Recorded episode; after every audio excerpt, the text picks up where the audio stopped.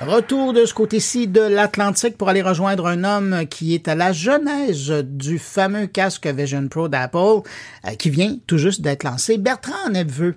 Lorsque je l'ai rencontré en 2017, j'ai l'impression d'être dans mes souvenirs aujourd'hui, lorsque je l'ai rencontré en 2017, il était dans un corridor d'hôtel à Las Vegas pendant le CES et il tentait avec ses collègues de Virvana d'attirer l'attention des journalistes techno qui étaient là pour le CES, mais eux, ils avaient leur casque totem, c'était le du casque, qui faisait à la fois la réalité augmentée et la réalité virtuelle. Quelques mois après cette rencontre, plus tard, c'est Apple qui achetait l'entreprise pour une trentaine de millions de dollars américains, selon l'information qui circulait à l'époque. Après cette acquisition, lui et une partie de l'équipe de Virvana ont déménagé en Californie pour travailler chez Apple et aider l'équipe de Tim Cook à développer le Vision Pro. Sept ans plus tard, le casque est dans ses mains et dans les mains de 200 000 utilisateurs. Et on prévoit d'ailleurs qu'il y aura plus de 600 000 personnes qui l'auront sur leur tête d'ici la fin de l'année. Donc, sept ans plus tard, comment il voit ça, Bertrand Neveu? On va le rejoindre à l'instant. Il est en déplacement à l'arrière d'un Uber. Il nous attend bien patiemment. Bonjour, Bertrand Neveu. Bonjour, bonjour. Sept ans plus tard, comment on se sent quand finalement on voit euh, son bébé, qu'on le tient dans ses mains? Ben, grande fierté, puis aussi un soulagement aussi, là, parce que il y avait beaucoup, beaucoup, beaucoup de problèmes techniques à régler pour arriver euh, au niveau qualité Apple. Donc, c'est sûr qu'il y a eu beaucoup de politique, c'est sûr, pour, pour lancer le produit. Fait que le, fait que ça soit finalement en magasin, puis que j'ai pu euh, tout comprendre, le cycle de vente, l'onboarding, c'était très émotif. C'était un beau moment.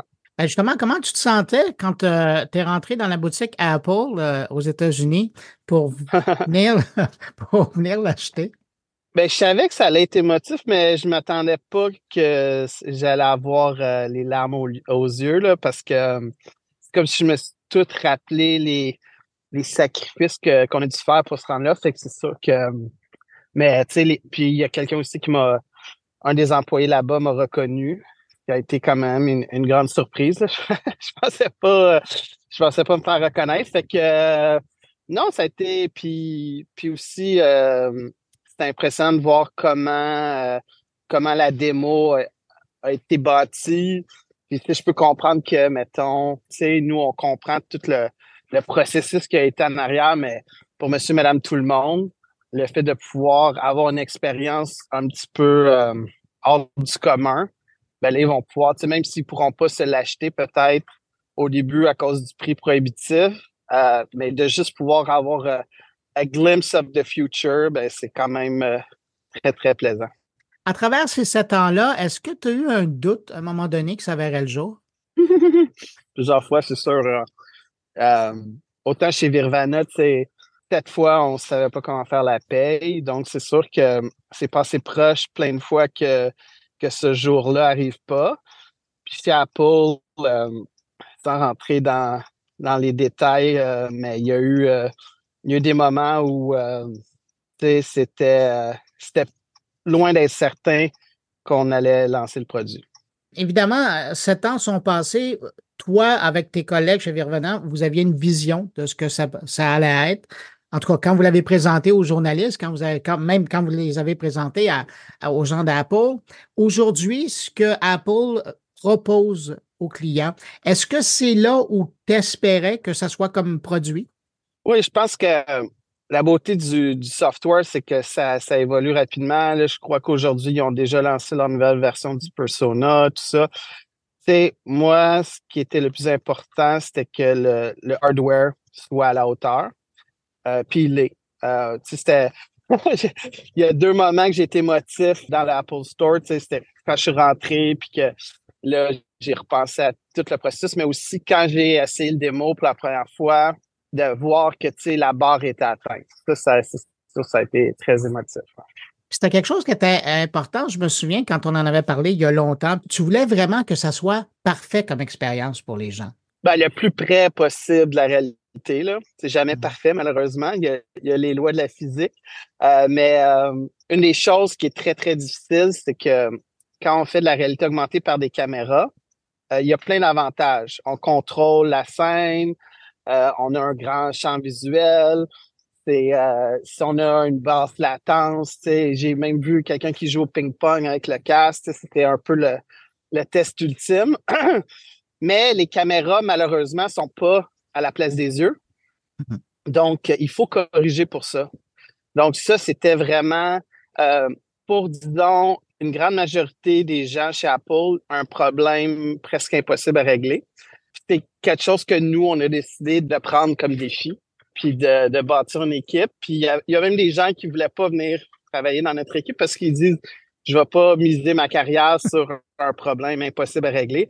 Donc c'est pour ça comme quand j'ai assis le démo puis que j'ai vu que parce que quand j'ai quitté, on était très très proche de le régler, on n'était pas encore rendu là, mais j'étais 100% confiant que ça allait ça allait être réglé, mais de vraiment pouvoir l'essayer puis de voir comment c'était presque parfait. Ce n'est pas encore, mais c'est on est à 90% là. Euh, c'est sûr que c'était une très grande fierté. Là, c'est des centaines de mille euh, de, casques qui ont été vendus. Tu as vu, comme moi, le buzz autour du produit. Est-ce que tu es content de cet accueil-là? Oui, ça a dépassé mes attentes. Je pense que souvent les gens rient un peu le culte Apple et tout, mais c'est que les gens. Puis moi, ma sœur a été une fan d'Apple avant moi. Moi, je, j'étais plus un gars de PC, de jeux vidéo. Fait que, tu sais, les Macs, j'étais comme, je m'en fous un peu. Jusqu'à temps que j'aille un iPhone 3. Puis là, je suis tombé en amour avec que les choses sont sans friction, que tout l'écosystème se parle. Tu sais, là, on le voit même avec le Vision Pro, tu as ton Mac, il détecte ton Mac. Tu sais, tout est simple. Puis ça, c'était ma vision de base à Virvana, c'était de rendre la réalité virtuelle simple. C'est pour ça qu'on utilisait le Xbox, parce qu'une console, c'est simple à utiliser. Donc, moi, ça a toujours été ma vision. Fait que c'était un, fit naturel aussi de vendre à Apple. Mais, tu sais, il y a juste Apple qui aurait pu faire le Vision Pro. Tu sais, c'est une compagnie qui font leur propre chip. Ils sont intégrés verticalement. Donc, ils ont investi 20 milliards. Tu sais, c'est assez euh, incroyable. Qu'est-ce qu'on fait quand, euh, sept ans plus tard, on voit euh, son produit comme ça sortir? Qu'est-ce que c'est le prochain défi pour toi? Comme j'ai dit, on est au début du nouvel ère, puis là, il reste toutes les expériences à bâtir. Donc, c'est pour ça que euh, on a parti Triptyque Capital, moi et, deux partenaires, pour supporter les entrepreneurs qui vont créer les applications de demain dans ce nouveau médium-là. Donc, une grosse partie de nos investissements, euh, ça va être pour ça. Bon, ben, vous avez encore pas mal de travail sur la planche. Bertrand Nemveux, merci d'avoir pris de ton temps pour euh, me parler aujourd'hui. Merci d'avoir été à la genèse de ce que les gens ont entre leurs mains et sur leur tête aujourd'hui. Puis, euh, ben, à très bientôt. Salut.